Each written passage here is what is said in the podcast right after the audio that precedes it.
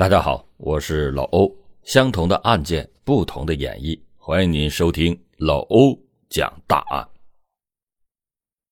一九七九年七月十日的下午，黑龙江大兴安岭地区加洛达旗区一家电影院刚散场，观众陆续的走出来，突然人群中有人指着一名男子大叫：“他是马建伟！”被唤作马建伟的男子不慌不忙。竟然从随身携带的手提包中掏出了一把手枪，对着对方的脑袋就是一枪。路人见状，纷纷的趴倒在地。马建伟开始逃跑，跟在身后追他的人始终与他保持着一段距离，直到他消失不见。因为大伙都知道马建伟有一个报仇名单，你不在名单上，只要不招惹他，他就不会杀你。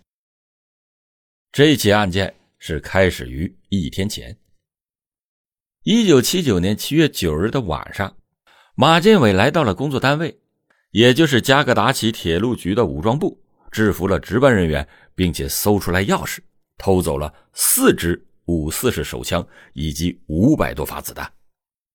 当天夜里，他就列出了一张名单，决定要把上面的人全部杀死。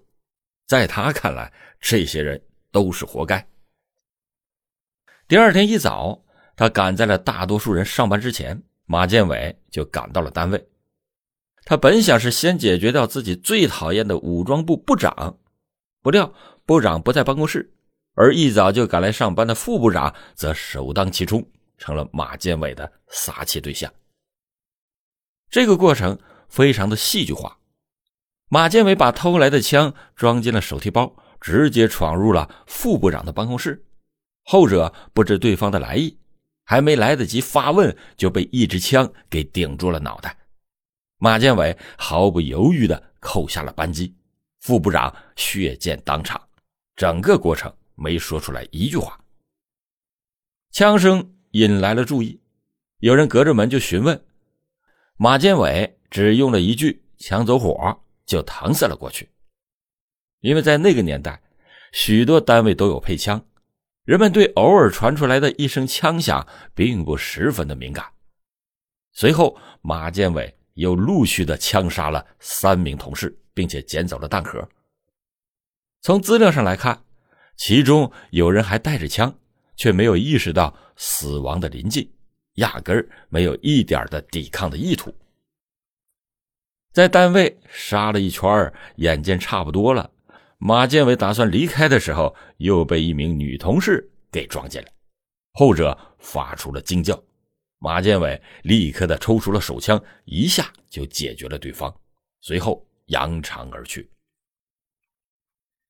他又来到了前女友的家中，直接把偷来的枪挨个摆到了桌上，还把自己刚刚犯下的罪行讲述了一遍。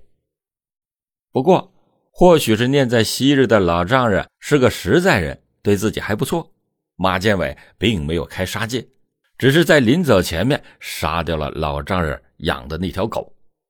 难得逃过一劫的女友，却依旧被吓出了精神问题，一辈子就算是毁了。当天夜里，马建伟来到了武装部长的家中，依旧没有见到部长的身影，只有他十五六岁的女儿在家。这个小姑娘很机灵，见来者不善。先是一口一个马叔叔的叫着，让马建伟收敛杀意，又准备了一桌酒菜，接着才告诉对方，自己的母亲病重，父亲带着母亲外出就医去了。果然，马建伟并没有为难部长的女儿，吃饱喝足了以后，顺手拿走了一些东西，便离开了。随后几天，马建伟一直躲在加格达奇民政局附近的一座建筑的顶层中。那个小楼从外面看上去有个斜顶，实际上是一座平房，斜顶是后来加盖的。中间的空间变成了马建伟的藏身之所。他一直等待着杀掉武装部长的机会，还忙里偷闲的写起了日记，深刻反省了自己在报仇的过程中有意无意犯下的一些错误。就比如说。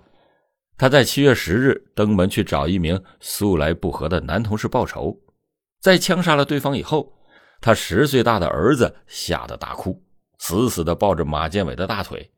眼看着没办法脱身，马建伟干脆连小孩一块给毙了。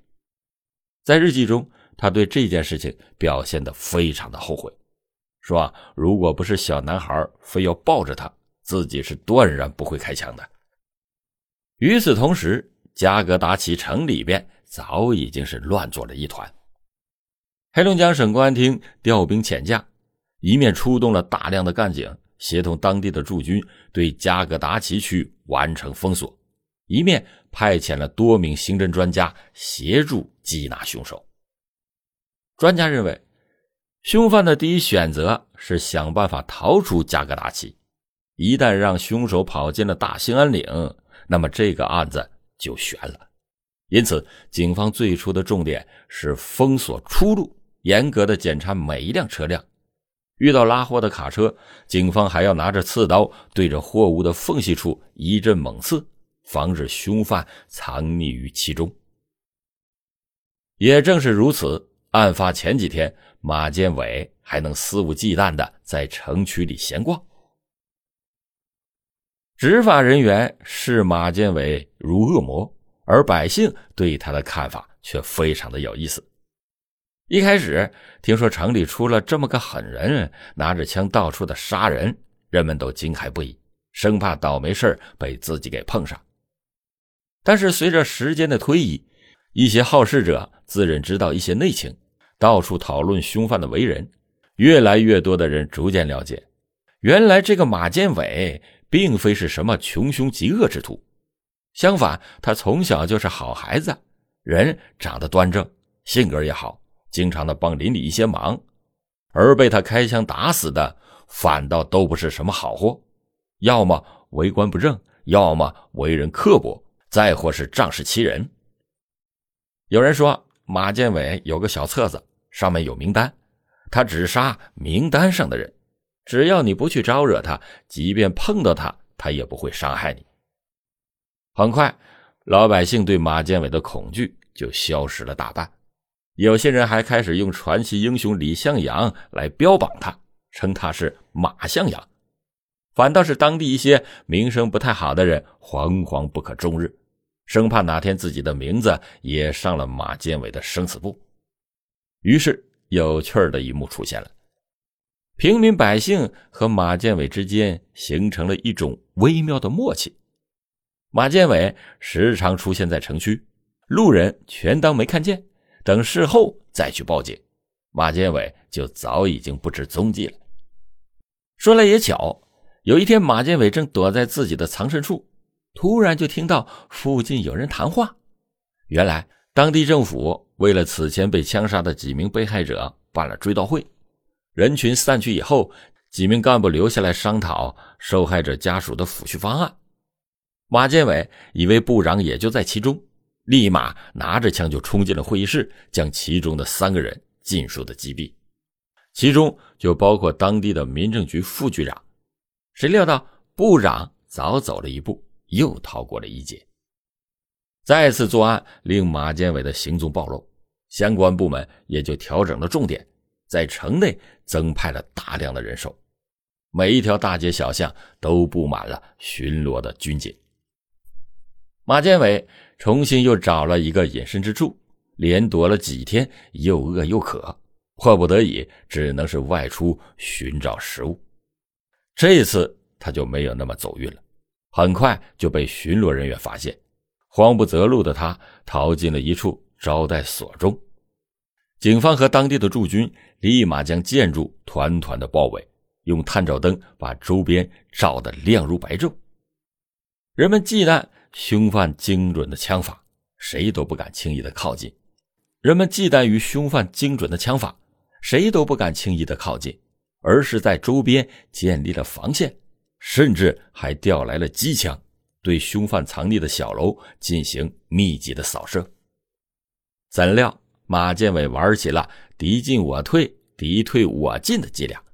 当对方停止射击，派人查探凶犯是否被击毙时，他就趁机还击，对峙中有多名警察被射杀或者是受伤，甚至放进楼里的军犬也被马建伟一一的击毙。期间，马建伟试图冲出小楼，不料这下楼一看，门外被人群围了个水泄不通，就只好又返回到楼上。随后，马建伟故意的把一把手枪丢出窗口，试图吸引注意。再次的尝试逃出时，被击伤了腰部，丧失了行动能力，随后死于乱枪之下。从后来的资料上来看，法医从凶犯的身上找到了二十多处弹孔，简直就被打成了筛子。事后经过统计，这一起案件共有十三名受害者。值得一提的是，此案虽然影响恶劣，但是由于事发地区偏远，加上案情简单清晰，当地政府选择了低调处理，媒体也没有进行公开的报道，这就导致了如今流传下来的资料版本众多，细节上出入也比较大。老欧之前也曾经讲过这起案件，不过版本是略有不同，甚至咱们今天所看到的也是经过了一些。艺术加工之后的结果，但是可怜之人必有可恨之处，可恨之人也未必不可怜。事实上，马建伟本来是个好人，是咱们常说的那种老实人。他出生在内蒙古图里河镇，当过几年的兵，复员以后跟着父亲来到了黑龙江加格达奇，在当地铁路分局武装部找了一份工作。对于马建伟来说，这工作再适合不过了。祖辈就擅长打猎，进山的时候经常把他带在身边。他自小就深受熏染，对枪械有一定的了解，枪法也是非常的精准。在武装部工作，几乎每天都要跟枪支打交道，他对待工作也十分的认真。在单位，马建伟那是出了名的老好人。他样貌端正，性格内敛，生活中与人交好，做事不辞辛苦，老实可靠。就像民间所流传的那样，他乐于助人，邻居来寻求帮助，他可谓是来者不拒。然而，在当时那个复杂的人情社会中，这类人有着非常致命的短板，那就是情商偏低。工作中，马建伟全然不懂职场的那一套。他从来不对领导阿谀奉承，反而常常因为工作的问题跟领导闹得不愉快。久而久之，他在单位的处境就变得愈发的尴尬。事实上，马建伟的父亲一早就意识到了苗头不对，曾就先后的两次托关系帮儿子调换工作。怎料武装部长不但拒绝批准，还把马建伟由干事调去看大门要说工作上的事儿尚且能忍，领导做的另一件事则是让马建伟彻底的动了杀心。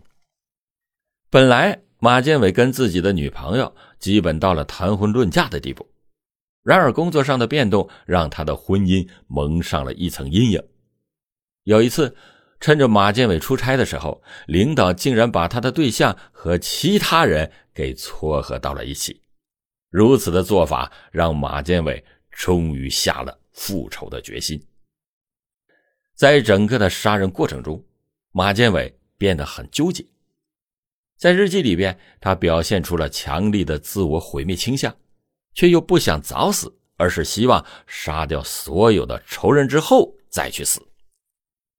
十三名受害者中不乏无辜者，除了那名十岁的男孩之外，马建伟。还杀了一位巡夜的老人，只是因为对方半夜困倦不堪，随口骂了他两句，恰巧就被他给听见了。然而，还有一些版本的资料说，在最后的负隅顽抗中，马建伟试图冲出建筑物之前，还特意的大喊，让楼外的围观群众先趴倒在地，以免遭到误伤。当枪口指向无辜者时，他下手非常的果断。不带一点犹豫，跟老欧之前讲的那些大案要案的凶手没什么两样。然而事后他又自责不已，在日记里边表达出深刻的忏悔，甚至还写下了对无辜受害者的歉意。您要说他是好人吧，显然他不是；肯定要说他是个恶魔呢，他又残留着人的一些良知。我想人性的复杂之处。或许莫过于此。各位听友，您对今天这些案件中的马建伟有什么样的看法？欢迎您在评论区评论。好了，感谢您今天收听老欧讲大案。老欧讲大案，警示迷途者，唤醒梦中人。